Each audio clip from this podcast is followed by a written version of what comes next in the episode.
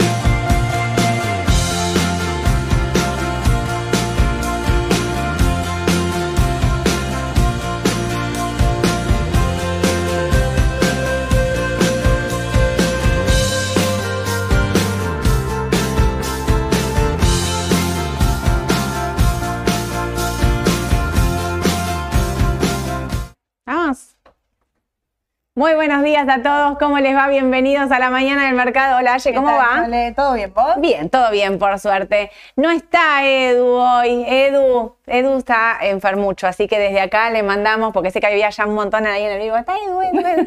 No está Edu, así que Edu, desde acá, un beso corazón que se recupere. Viste que hay días donde es mejor tecito y a la cama. Sí, sí, y ayer sí, estaba bueno, pero quizás, Eduardo, tecito y a la cama y a recuperarte a 100 puntos. Así que Edu hoy no nos va a estar acompañando, pero seguramente nos está viendo porque le Seguro. dije, pero mira, levántate y miranos, ¿viste? Porque si no. Escúchenme una cosa, hoy estamos de fiesta porque cumplí un año, cumplimos, cumple, un año la mañana del mercado, así que estamos, no saben, acá vamos a preparar un desayuno, vamos, hoy nos vamos a tomar la cosa un poco más de calma y la verdad es que estamos súper contentos porque... Como les vengo diciendo ya desde hace un par de semanas atrás, llegamos eh, a los 10.000 suscriptores en YouTube. Gracias a que ustedes, esto es de boca en boca, esto fue a puro, a puro pulmón. Eh, a que ponen like a la publicación. Así que miren, hoy ya arranco pedigüeña desde, desde el vamos. Pónganle like, compartan y sigan, eh, sigan compartiendo también esta cuestión, porque la finalidad de la mañana del mercado al fin es eh, llegar a todos, que todos hablemos del mercado de capitales, bajar a comunes y mortales estos, estos gráficos, estas palabras en inglés, que todos podamos entender, todos podemos invertir de acuerdo al riesgo, pero todos tenemos que saber en qué invertir y no es para, a ver, pa- es prohibitivo, vos sí, vos no, Claro. no, no, lo importante acá es buscar información y saber en qué estás invirtiendo para sentirte seguro en tu inversión. Yo creo que la finalidad de la mañana del mercado es esa. Veo que hay un montón de gente que se acercó, hay un montón de gente nueva y gente que nos escribe de me, eh, por primera vez me animé a invertir. Así que para mí es seguramente Sí. el gran logro del año. O sea, Y también mucha gente del interior, ¿no? Muchos Sí. que, bueno, yo tengo muchos de misiones, quizá que, bueno, a misiones no llega nada, está buenísimo lo que hacen para intercambio de opinión. Yo creo que eso es súper positivo para, para todo el mercado en general, ¿no? Totalmente. Así que bueno, estamos muy contentos y también los hacemos, como les digo siempre, la mañana el mercado es de todos. Así que este año es un festejo para todos, para ustedes y para nosotros. Nosotros fuimos aprendiendo un montón también. Yo, si ven un video de hace un año atrás, hablaba en por 10, o sea, créanme. Y tengo a Marina acá atrás que incluso hoy me sigue diciendo como. Soledad baja mil cambios. Pero bueno, todo es parte del aprendizaje, así que vamos a seguir aprendiendo, ¿eh? no nos vamos a quedar acá, vamos a ir, vamos a ir por más, Seguro. ahora sí. Así que, pero bueno, hay un montón de noticias, así que vamos a arrancar, si te parece. Vale. Vamos a empezar con la mañana del mercado, entonces. Arrancamos así, con bomba en Argentina directamente. Hay un canje, lo habíamos anunciado que se iba a estar viniendo el canje en Argentina de la deuda de pesos. Sí. Porque tenemos dos problemas, la deuda en dólares y la deuda en pesos.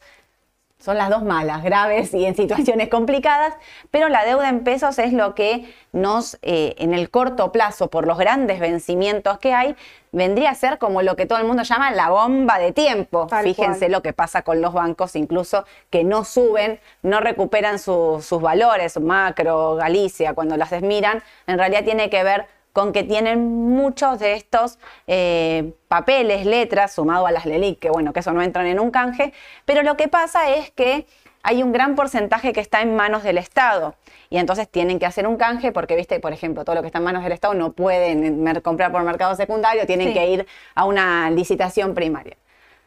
Dicen, dicen por los pasillos, que se pusieron de acuerdo ya lo que es bancos, fondos comunes de inversión, con CETI, que es el secretario de Finanzas, para decir qué va a entregar a cambio de este canje. Miren lo que va a entrar en canje, les voy a mostrar. Este no, acá, canje, títulos a canjear. Las LESER se las acomodé por fecha. Las LESER, que son de vencimiento junio, bono dual de julio 2023, el de julio, el de junio no entra. LESER eh, del 18 de julio, bono dólar linked T2B3, LEDES la 31 de julio, Boncer T2X3 y bono dual de septiembre. El bono dual de septiembre es un pedido pura y exclusivamente de fondos comunes de inversión. ¿Por qué? eh, SETI quería cortar en agosto, quería hacer como junio, julio, agosto. Claro. Y por un pedido fuerte de fondos comunes de inversión, incorpora también septiembre, porque claro, vos te imaginás un septiembre teniendo que canjear, que Claro. licitar, no sé. No sé qué va a pasar en agosto, imagínense menos en septiembre. Entonces, la cuestión es que juntan hasta acá, hay casi 9.5 billones de pesos eh, para canjear. Y a todo esto se le suma que en este mes tenemos el pago de los bonos soberanos en dólares. Claro, sí, eso es en dólares. Claro, eso ahora sí, les contamos sí. cómo viene la negociación por este lado. Esto me anoté, espera, porque tengo acá, porque es un numerazo, donde tengo. Eh, el 70% de estos títulos está en manos públicas, con lo cual eso pasa automáticamente, se canjea, o sea, nadie pretende, nadie Claro. puede pensar que eso no se va a canjear. 1.5, el 15% se espera de aceptación eh, que sea de, eh, de los privados, bancos y fondos comunes de inversión. La discusión acá está en que el último canje, números más, números menos, les hago memoria, ¿vos te acordás del último Sí. canje? El último canje a las 7 de la tarde, no me acuerdo qué hora era, dijeron, se canjeó el 63, 64%. Y después salieron a decir, no, no, nos equivocamos, y volvieron para atrás. Entonces ahí como quedó una confusión sobre cuánto fue el último canje. El último canje fue sin- finalmente entre el 57 y 59%, 50 estaba en manos del Estado, o sea, solo el 9% de los privados había entrado al canje. Ellos decían que era exitoso, nosotros de este lado decíamos, no estuvo tan copado esto. Sí. En ese momento el dólar subió. Tal Porque, cual. claro, o sea, la presión que queda sobre el mercado es fuerte. Entonces, esto no es obligatorio, es voluntario. Si ustedes tienen estos bonos y los quieren canjear, pueden. Si quieren quedárselos, también se los pueden quedar. No es obligatorio entrar al canje. Esto es muy importante, porque si fuese obligatorio, el mercado lo estaría tomando de otra manera. Repito, lo hacen para que el Estado pueda pasar todos los vencimientos cortos. Seguramente no se sabe qué es lo que van a ofrecer, pero seguramente lo hagan para 2024, ya Sí, febrero, 2024 marzo, y seguramente metan letras también fijas al 2025 como Seguro. vienen haciendo para utilizar encajes. Digamos, la idea es patearlo lo más adelante posible y también la, la incógnita está en si va a ser toda deuda indexada o habrá algo de tasa fija. Porque hasta ahora viene siendo toda deuda indexada al dólar, con los duales o a la inflación o dólar linked, y vamos a ver qué es lo que proponen para esto. En principio, el- Tienen unos días, digamos, porque después tenemos la primera licitación, que ya es el 14 de, de este mes, la- Claro. la, primera licitación, y el canje tiene que ser antes. ¿Cómo? Hoy, ¿Cómo es el calendario? El canje no, cier- cierra el 13, incluso. ¿Cómo? 14 que cae. Espera que miro el calendario acá. 14 cae miércoles, esto cierra el martes 13. El martes 13 nosotros ya tenemos que a la tarde saber cuánto entró al canje y cuánto quedó afuera para también la licitación del día siguiente ver cómo va. Una Así que fecha clave. va a ser clave el resultado del martes que yo espero que no nos tengan con toda la honestidad del mundo, se los pido acá encarecidamente hasta las 9 de la noche, esperando ahí, apretando F5 básicamente en la página del ministerio, o te vas a Twitter, porque Claro. también está Seti que te pone el, el resultado El- antes en Twitter, antes que en la página del ministerio. Bueno. Eh, vamos a estar mirando las dos cosas, por las dudas, para estar atentos a ambos. Eh, así que bueno, esto, de esto para mí depende el dólar en un cierto punto, porque si hay una mala licitación o el mercado toma mal que los privados no entran, el dólar puede dispararse. Y por otro lado está muy bien lo que dice Aye, está la negociación, como el otro contrapunto de la, de, de la deuda argentina y del gran mes que tenemos de junio, que Edu venía diciendo, junio, junio, junio, el gran mes de junio eh, también está el tema de los dólares. Viste que Massa volvió de China y hay como mil versiones. Que le fue re bien, que le fue para el tacho. No hay puntos medios. Están los que dicen que le fue bárbaro y los que dicen que volvió con las manos vacías. Yo no creo que haya vuelto con las manos vacías. Sin embargo, al contrario, creo que en un punto, y dadas las condiciones en las que viajamos, creo que le fue bastante bien. Y teniendo en cuenta que hace un mes viene vi- viajando a Estados Unidos, manda el equipo, vuelve, negoció, negoció con Brasil, bueno, ahora eso está también arrancando, pero sí. digo, está No, buscando hasta por ahora no- por lo menos es lo único que Certezas no teníamos ninguna. Claro. Este es el punto. Certezas eran cero. Y como dice Aye, eh, ayer leía un Twitter que decía viajó más veces a Estados Unidos en su gestión de ministro que a las provincias argentinas. Y sí, Claro. porque va a buscar y negociar todo este acuerdo que tenemos ahí a mitad de camino que ya sabemos no se va a cumplir. Entonces empiezan las, eh, las especulaciones. ¿Por qué empiezan las especulaciones? Porque el 14 tenemos la, el 13 tenemos el vencimiento del 13. canje en pesos, el 14 tenemos licitación en pesos, el 21 de junio y el 22 de junio la Argentina tiene que estar pagando casi 3 mil millones de dólares eh, al Fondo Monetario Internacional. Tres Dólares mil- que no están. ni, les- ni hagamos la cuenta, no traje reservas de nada, netas, negativas, qué sé yo, porque No, no, no, no. nada, No porque no están. Entonces, eh, la gran pregunta es, ¿qué va a hacer el Fondo Monetario? Y acá sí empieza entonces la cuestión de cómo le fue con China y cómo no le fue con China. Muchos, a ver, el swap se vencía, el macro, el swap macro, digamos, el, el- el- el jun- el conjunto de este swap se vencía en agosto. Por eso se dice, hubo una renovación de forma anticipada. Está muy bien, si ya estaban Claro. ahí, lo, lo renovaron. No solo pidieron cambiar la por- el porcentaje de eh, libre disponibilidad, sino que lo renovaron. El punto está en que cuando llega eh, la carta del Banco Central, el comunicado del Banco Central, el Banco Central no especifica cuánto podemos utilizar para dólares de libre disponibilidad. Con lo cual queda esta duda de esos 5 mil que pusiste, ¿los podemos utilizar? ¿No podemos? ¿Hay que pedir eh, autorización? ¿No hay que pedir autorización? Bueno, queda toda esta, esta incógnita. Ayer lo mandé en el audio, no sé si lo escucharon, pero lo repito un poco por acá.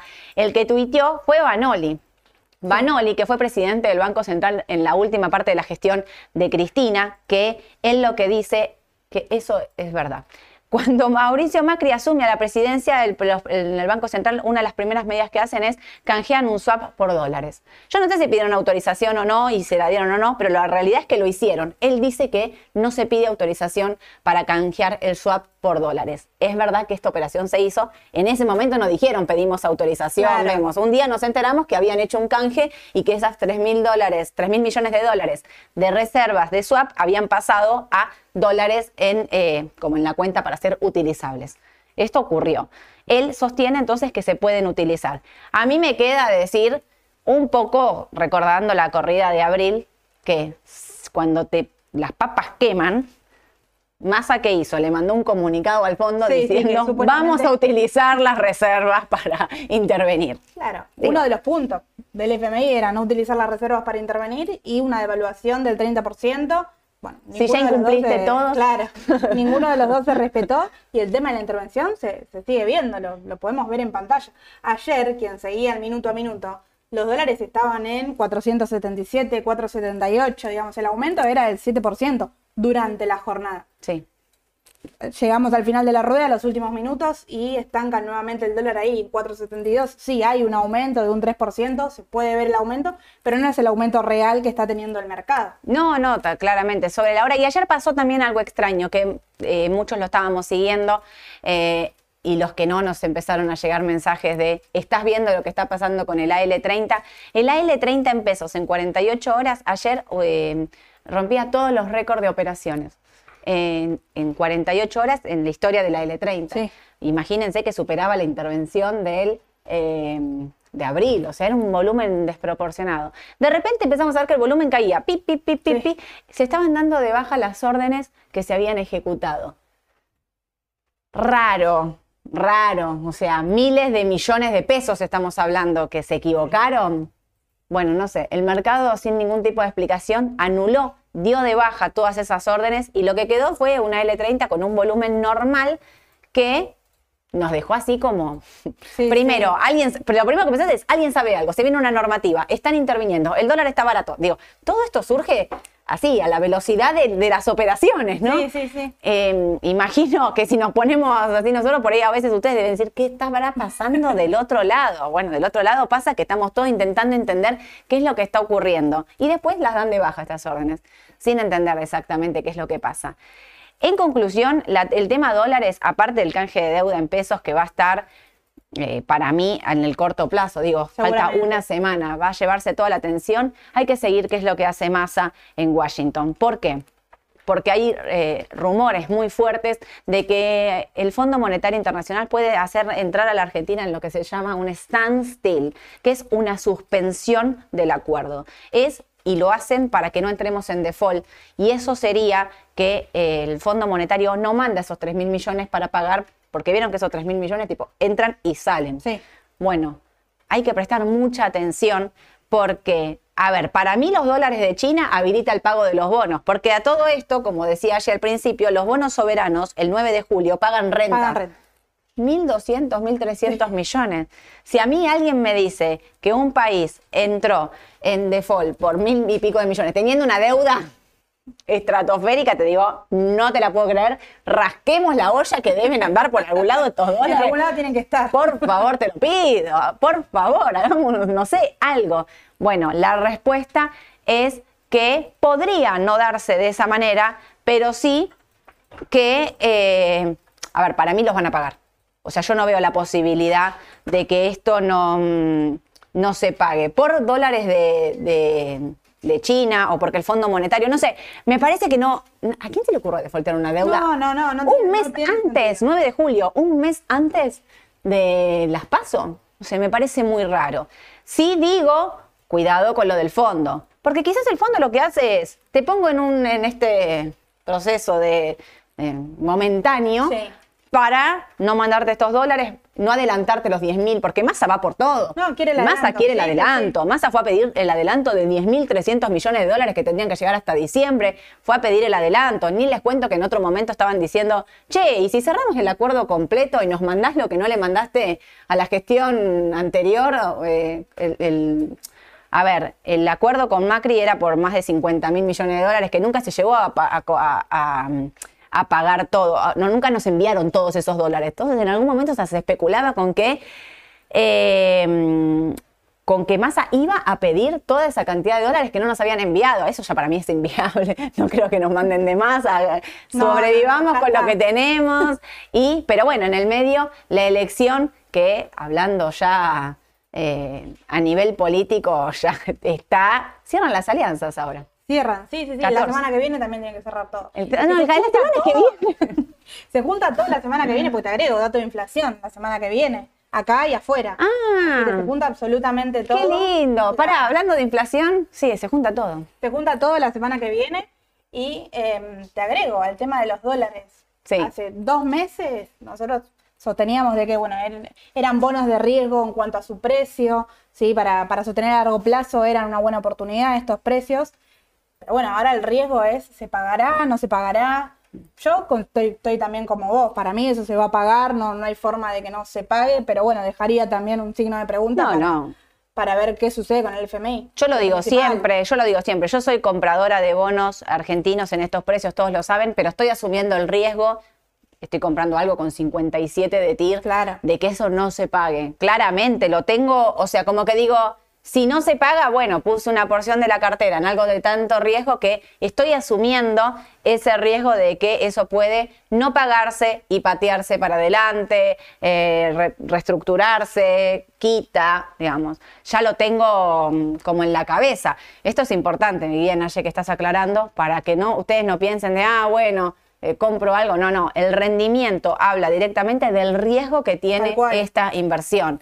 Y empezás a estar en momentos ya, digamos, de corto plazo. Igual, yo no puedo creer, repito, que estemos discutiendo si pagamos mil millones de dólares o no, porque No, no, porque el problema era fines del año que viene, ni siquiera principios. El problema Claro. era 2024 al final, cuando empieza a jugar la, amorti- la amortización en todo esto, ¿no? Claro. Porque por ahora es solo la renta. Tal cual. ¿Y qué queda para el mercado local si el canje es bueno?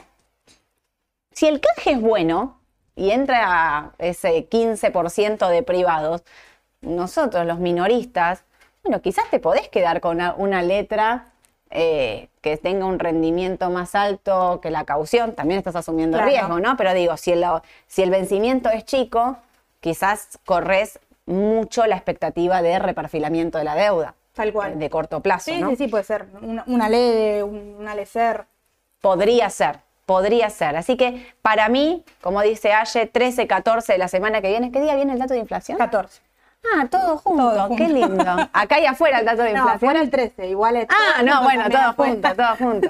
Escúchame, para que quería mostrarles algo. Me fui. ¿Dónde me fui? Acá, el de la nafta. Porque vamos a hablar también un poco con respecto al dólar y demás, que se viene la inflación. Y el tema de la inflación eh, eh, en, en la Argentina, bueno, que van a, va, será de 9 puntos, 9.2, es lo que están diciendo. Y encontré este grafiquito que me encantó. Nafta en dólares, eh, en dólares oficiales, ajustada por inflación a Estados Unidos, de Salvador Vitelli. Vieron que yo lo sigo un montón. Miren lo que es esto.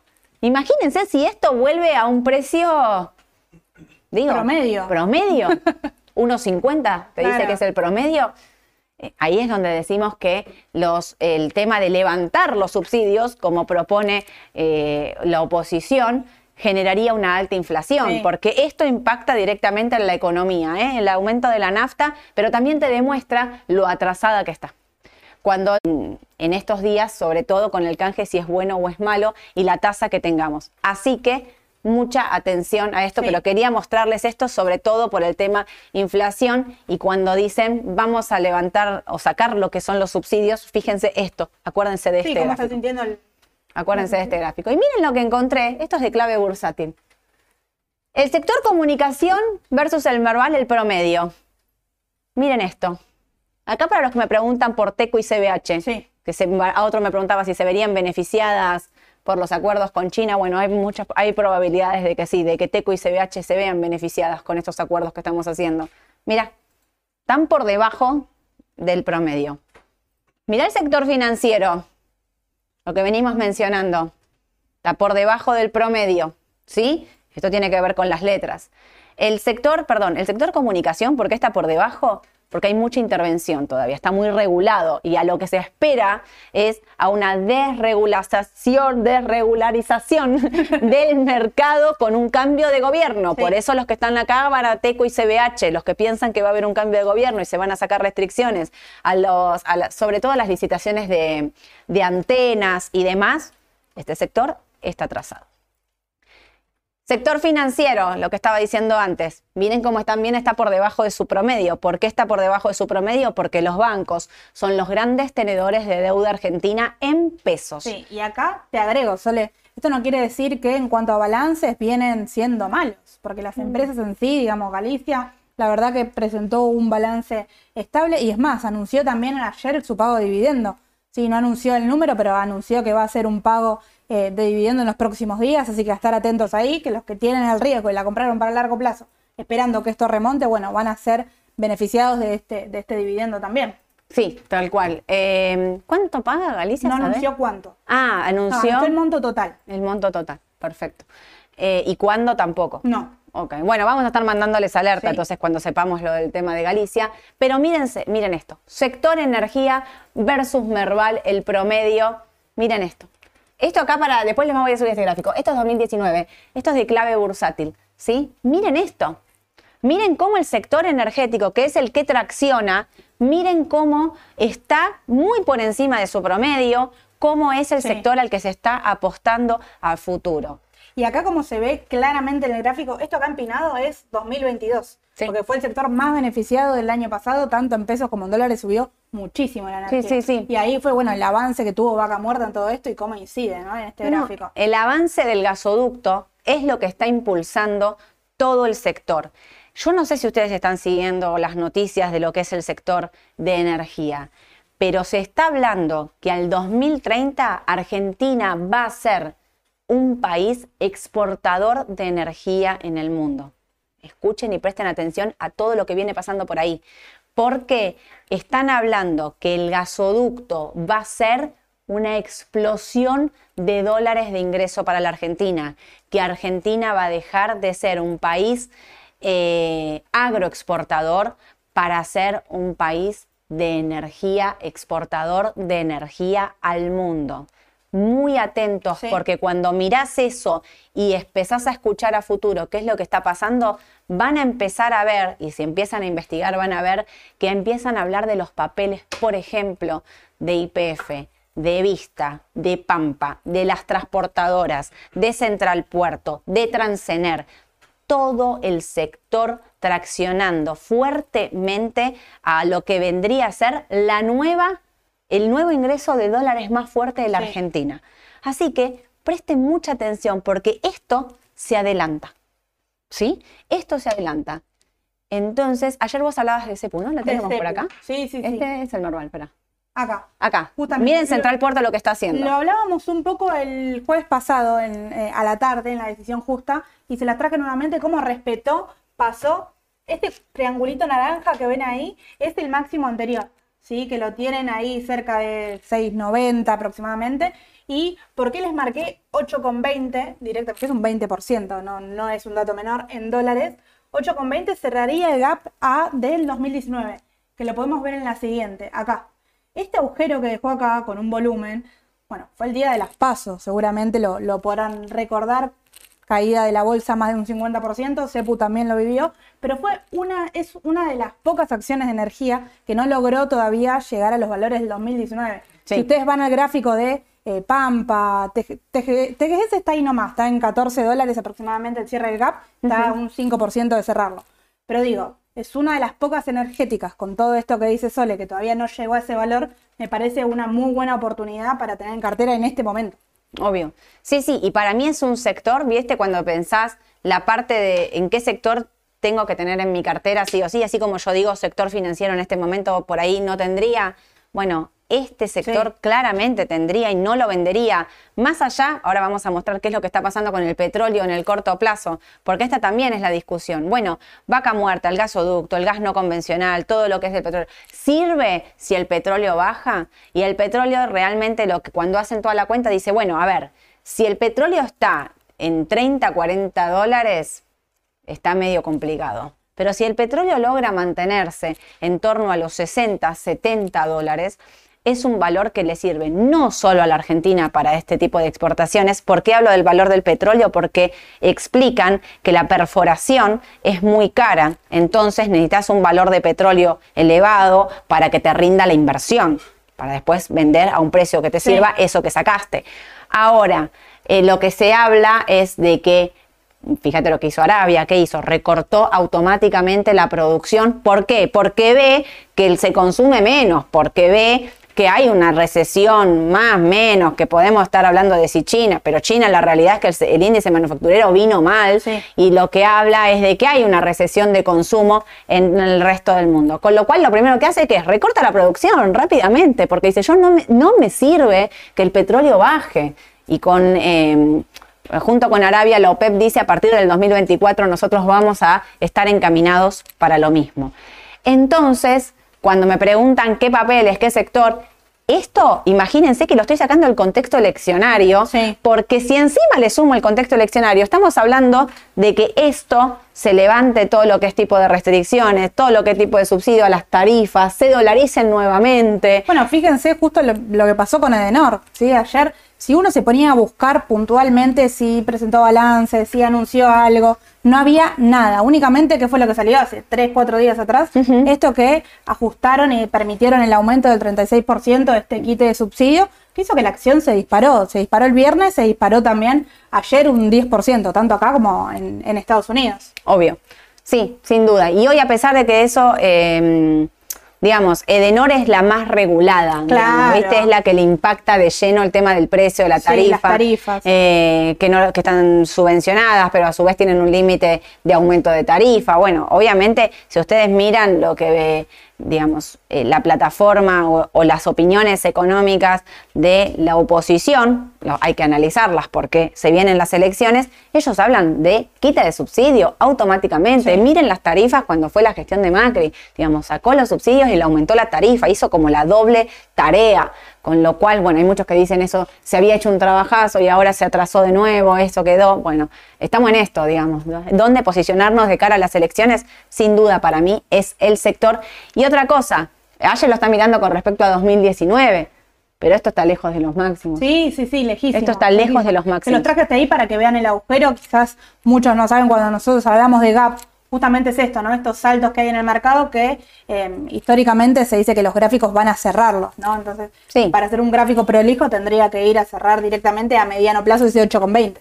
Y también es importante esto, cuando nosotros hablamos de cerrar el gap, fíjense que este gap es de 2019 y lo está yendo a cerrar en 2023. Sí. O sea, que el cierre de un gap, que es este agujero, el gap es como bien dijo Aye, cierra la cotización en 8.20 y abre al día siguiente en 6.70, ponele.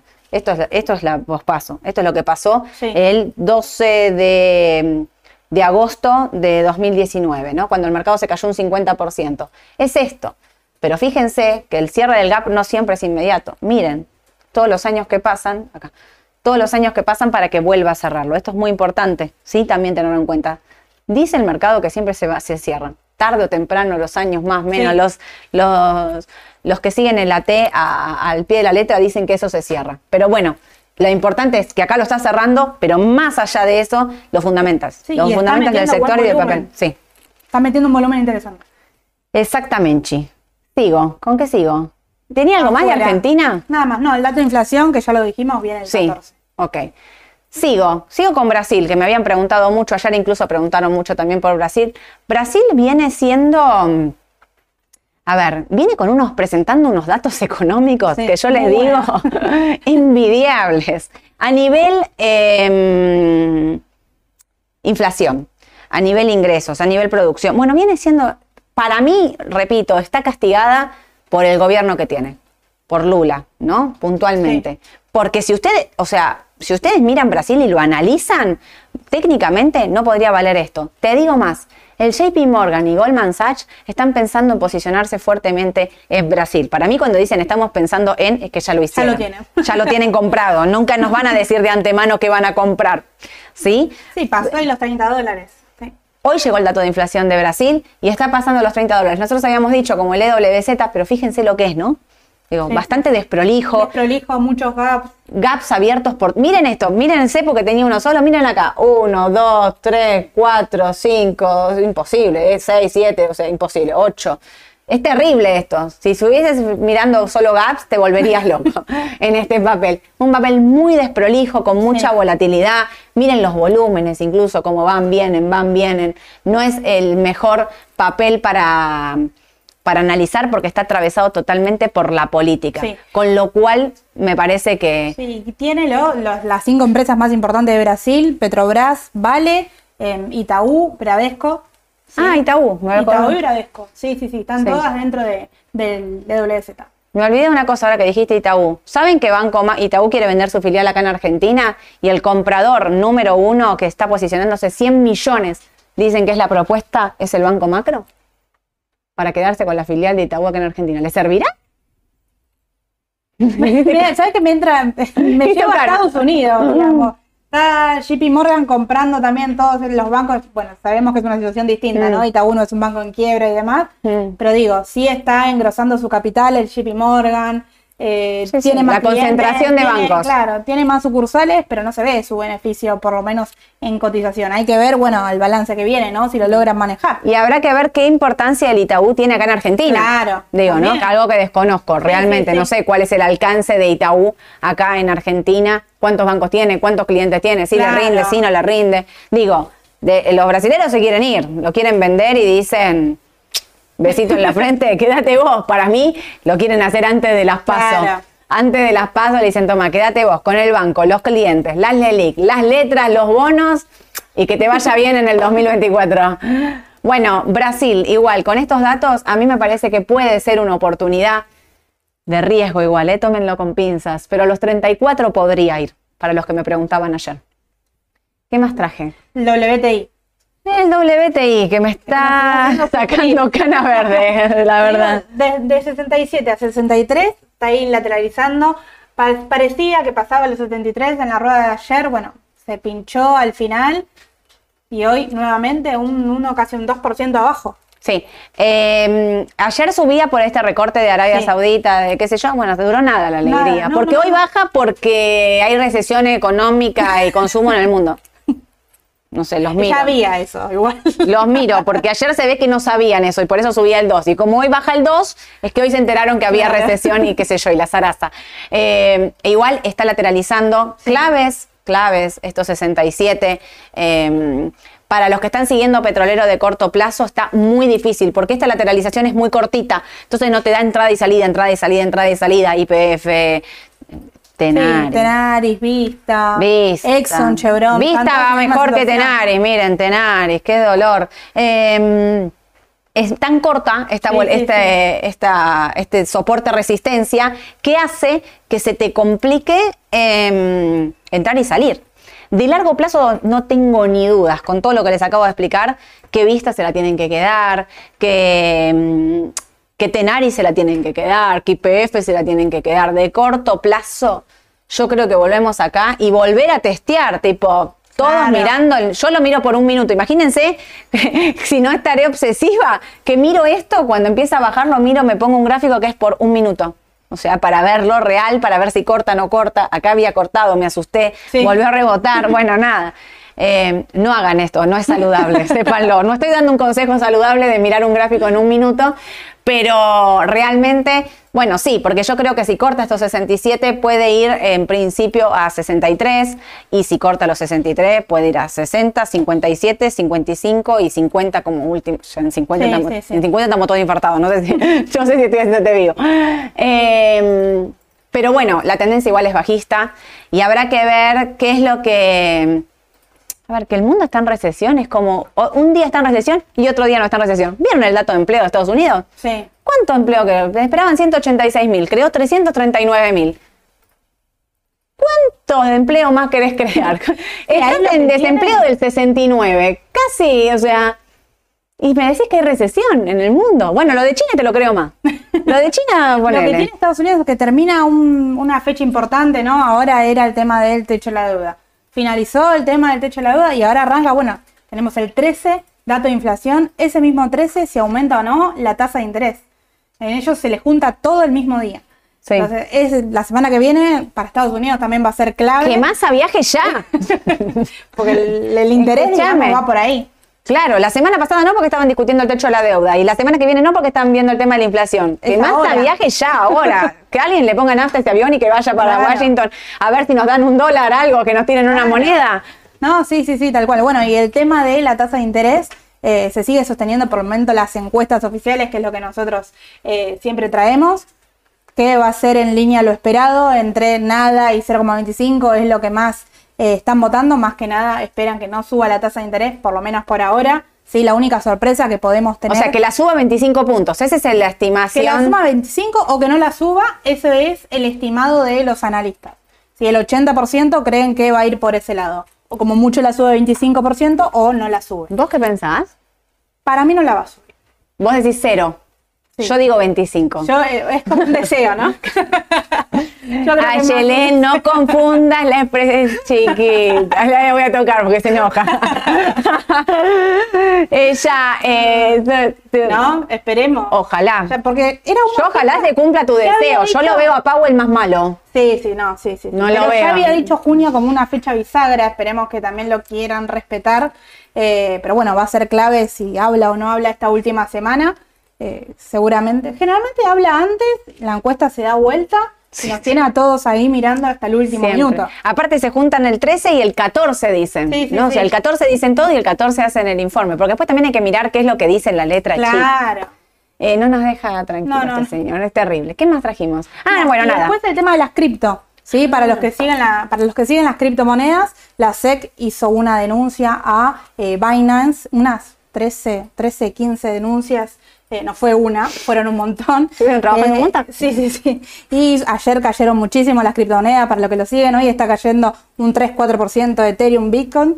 Y eh, bueno, seguramente habrá Coinbase. Las denuncias son porque supuestamente puso las cuentas 28% abajo Coinbase. 28. 28. me lo me enteré acá en vivo. Eh, las denuncias son porque supuestamente, cuando mirás ahí un poquito, hurgás un poquito en la noticia, dicen, ya le venía dando... Al director. Al director. Sí, sí, sí. Al CEO ya venían como buscándole y dicen que en algunos momentos, sin mucha explicación, se mezclaron los Se mezclaron los fondos. los digamos. fondos personales de Binance, de los clientes con los del Lo CEO. del director. Sí. Imagínense Sí, sí, ustedes, sí. si un día se les mezclan sus fondos con el dueño del Banco Galicia, se Claro. infartan todos, o sea, no, no, no. Sí, no, Te sí, sí, morís. sí. Esa es la principal, que es la que salió en todos lados, que lo acusan de. eh, es directamente. Sí, sí, digamos, sí, lo nombre, apellido, es directamente eso de que tomó plata, digamos, de los clientes un cierto periodo de tiempo. Después había otra nota que decía que después eso se repuso, se Sí, sí, que lo habían arreglado, Claro, se lo habían arreglado fuertemente. Sí, fue ahí un, un desfasaje en el balance, vamos a decir. Coin 28 abajo, decirle desfasaje al mercado. Sí, bueno, Coin después está. 19. 19. Bueno, la volatilidad de las criptomonedas en la bolsa Claro. tradicional. Sí. El sí, otro sí, día sí. hablaba con una persona del mundo de las cripto y me dice, bueno, igual siempre le doy una ojeada al mundo eh, tradicional, al mercado, claro, porque el mercado tradicional no te aburre nunca, Claro. jamás, jamás. Y acá cuando no tenés el techo la deuda, No, no, tenés inflación, power en Argentina, ¿qué les vamos a contar de Argentina? Eh, y otra cosa, ayer hizo la presentación eh, Apple. Apple de estos Increíble, ¿lo viste? Anteojos auriculares. Los anteojos dicen que vienen Sí. para revolucionar. Te creo, ¿eh? Cuando vos me decís que Apple viene para revolucionar el mercado, yo te Fue creo. increíble. El que no la pudo ver, yo recomiendo que vea esa propaganda. Eh, está en inglés, pero no hace falta entender nada porque con la imagen ellos te, te venden el producto. Eh, no sé a qué precio salió a cotizar, pero son unos anteojos que vos podés ¿No hacer dicen 3.500 todo. dólares los 3.500 anteojos? dólares, creo. 3.500. Pero vos podés hacer absolutamente todo con eso. Y seguir interactuando con la vida real. Supuestamente vos me ves a mí, pero yo puedo... Vos me decís con- que yo me pongo esos anteojos y se me ponen un número allá, que a veces me lo hacen, me ponen un cartel allá en el fondo. ¿Lo veo? No son de aumento, son de realidad virtual. Bueno, poneme un número que quiera, escúchame, Claro. está subiendo. Súbete, Nari, que alguien me muestre en, la, en mi vida paralela, que alguien me ponga Después vamos a estar acá todos en... ¿Te imaginas? Vamos a ir todos con esos anteojotes así gigantes. No, o sea, a mí me parece medio raro, pero bueno.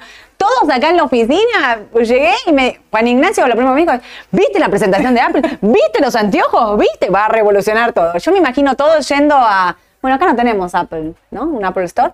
Y hay, hay, hay. ¿Hay Apple sí, sí, Store? sí, en, en Unicenter, por ejemplo, hay uno. Ay, bueno, cuando vayan a poner los anteojitos, vamos a ir todos a hacer ahí, a mirar. Bueno, vamos a ir a mirar y después vamos a contar qué onda. Que algunos de los chicos, yo no voy a ir a Sí, bueno, y en cuanto- A ver, todavía me mareo, no te cuento. Tra- trayéndolo a mercado, porque no es que contamos esta noticia, pues nada tiene que ver, todo influye. eh, Apple rompió su máximo histórico. Estaba bajando igual en el precio un poquito, me parece. rompió ¿no? y cayó. Sí, después, de, después de la presentación, durante el cierre, cayó y se ubicó por debajo. Así que ¿No todavía... les gustó? ¿O se adelantaron? Para mí se adelantaron. Comprá con el rumor, vendé con la noticia. Sí, sí, sí. sí, para- y aparte comprar ya dentro de un máximo, viste que es No, cierto sí, temor, sí. romper un máximo le suele costar la acción. Para mí igual tiene todo para ser un gran año, tanto Apple como el resto de las tecnológicas, pero bueno, le va a costar un poco romper el... Ayer el lo decíamos eh, con esta cuestión de comprar Apple en estos precios, como que era difícil comprar Apple en estos precios, más allá de la presentación o no presentación, era es arriesgado comprar en un máximo. Eso no decir que siga, corrige, después por ahí puede retomar el impulso Claro. alcista. ¿Cuánto tiempo rompió máximo, rompió máximo, Sí, rompió máximo? sí, Pero sí. para entrar, a veces conviene esperar una baja y ver qué es lo que ocurre. Tal cual. Bueno, ayer, ahora llegó la hora de la verdad. ¿eh? Las preguntas de ustedes son la hora de la verdad. Em, ¿El dólar contado con liquidación de los CDR sale de las reservas del Banco Central? No. ¿El dólar del contado con liquidación de los CDR sale de las reservas del Banco Central? No. Lo que hace el contado con liquidación es sale de un CDR, que es un certificado de depósito contra el CDR, contra la acción, eh, ¿cómo se llama esto? Eh, lo- eh, local no, de afuera.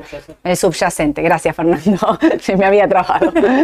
Eh, cinco CDR de Coca-Cola equivalen a una Coca-Cola afuera. De ahí sale el tipo de cambio implícito que es el contado con liquidación, pero en ningún momento intervienen las reservas del Banco Central. Sí, lo que marca es el tipo de cambio. Tal y cual. eso es Sí, importante. Y cada acción tiene un contado con liquidación específico. Si ustedes quieren, dentro de, eh, de nuestro inicio, raba.com, de las opciones, si ustedes van a cotizaciones, CDR, la última columna les dice CDR por CDR. Primero está el ratio, que es súper importante tenerlo en cuenta, y después está cuánto está dando el contado con liquidación de cada uno de ellos. Exacto.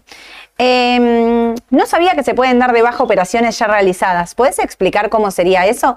Quiero hacer una aclaración acá. Yo opero, no puedo dar de baja la operación. O sea, llamo al Claro. mercado y no puedo dar de baja. Me voy para atrás. ¿Saben que antes, cuando yo operaba, veía la contraparte? Supongámosle que me había equivocado, yo llamaba, ahí te, te aparecía un numerito, todos tenemos un número, ponele, Raba es 180. Entonces vos sabías contra quién operabas, teníamos líneas directas, nos llamábamos, che, mirá, me equivoqué, el precio, la cantidad, la orden, el plazo, qué sé yo, lo que sea. Del otro lado siempre era, haceme el favor, porque esto mañana te equivocas vos, ¿viste? Claro. O sea, en el ida y vuelta del mercado la daban de baja. Después el mercado pasó a ser ciego. Esto quiere decir que yo opero, pero no veo contra quién estoy operando. Primero lo pusieron en bono, bueno, nada. No se ve contra quién estás operando del otro lado. Entonces, cuando vos querés dar de baja una operación, tenés que llamar al mercado directamente. Imagínense si todos estamos llamando al mercado para dar de baja las operaciones, básicamente te dicen que la des vuelta. Si compraste que vendas, si vendiste que compres, o sea que arregles básicamente tu, tu error vos solito. Claro.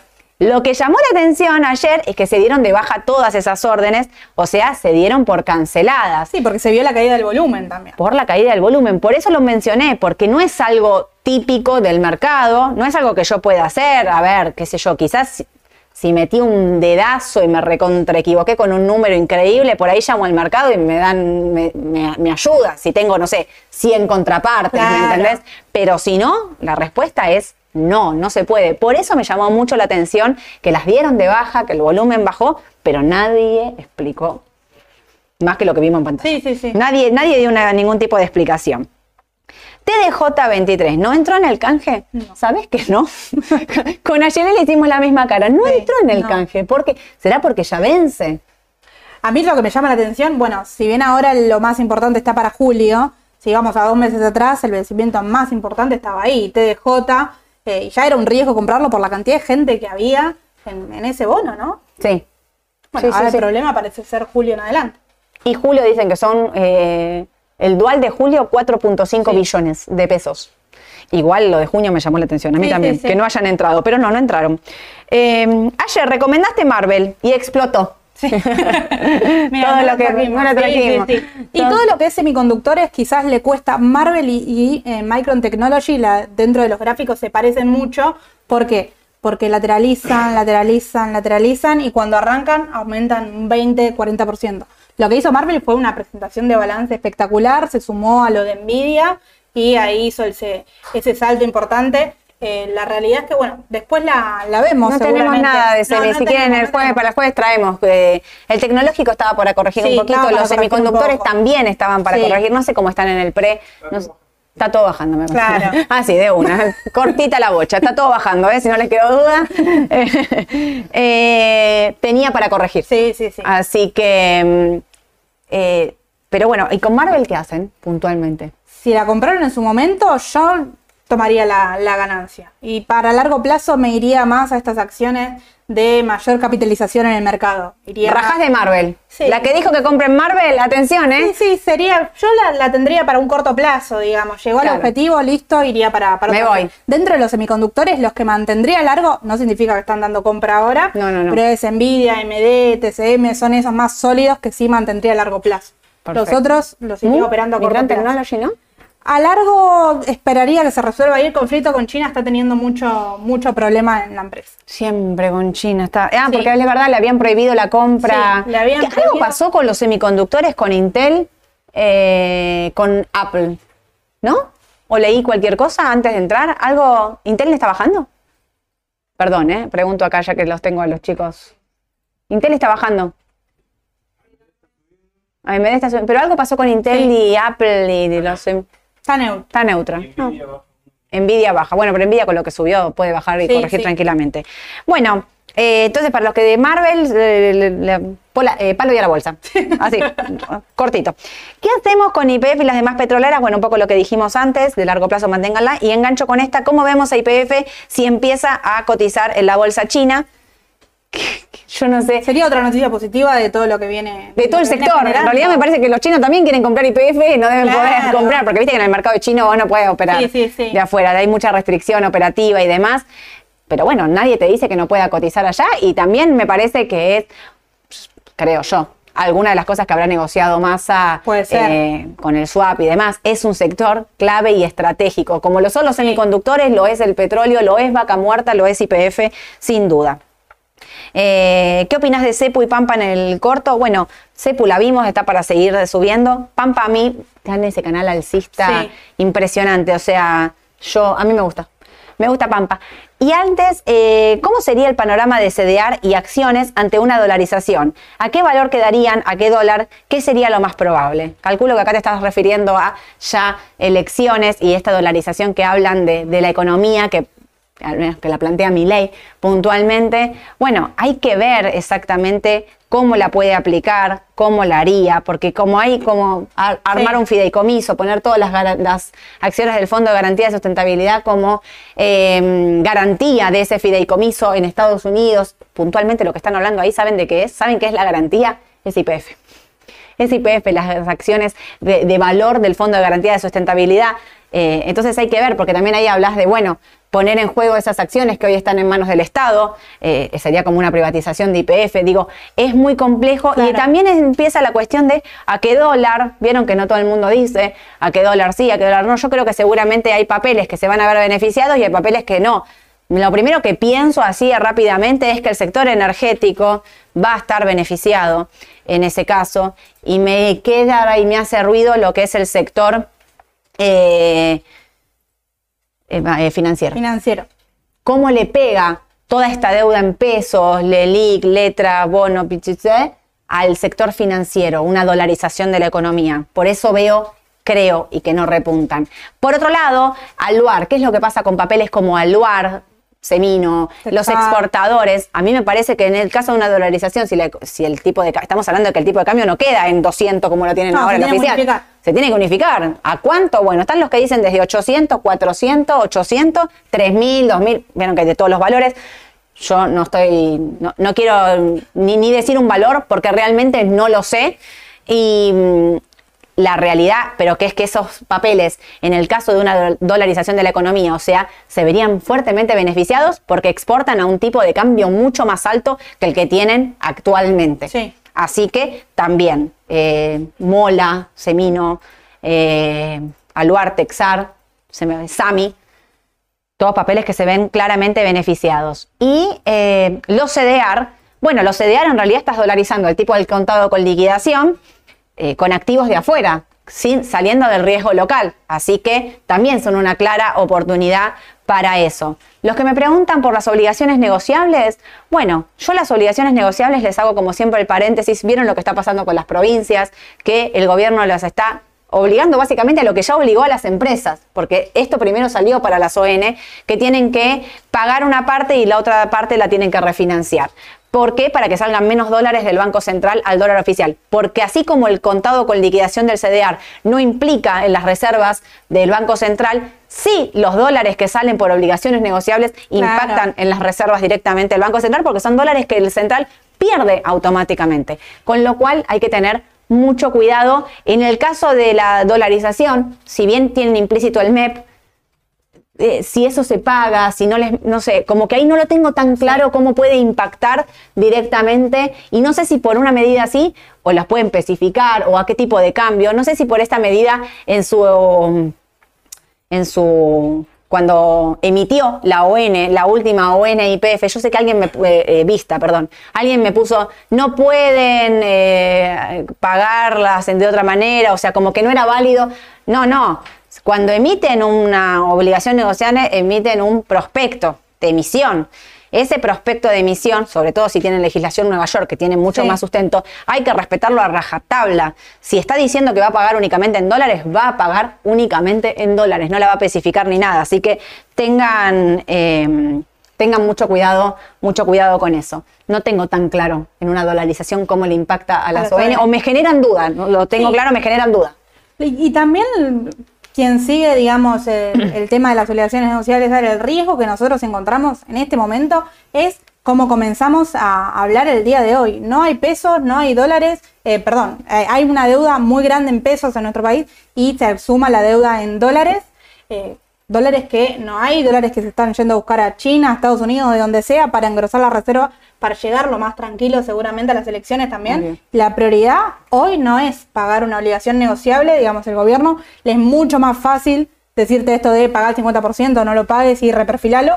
Por ahí la empresa está presentando balances increíbles. La obligación negociable es una buena oportunidad porque paga, eh, supongamos que pague, pague bien, pague lo que uno está buscando, pero seguramente no la pague en fecha y no porque la empresa no quiera hacerlo, ¿no? Obvio, no, no, por eso.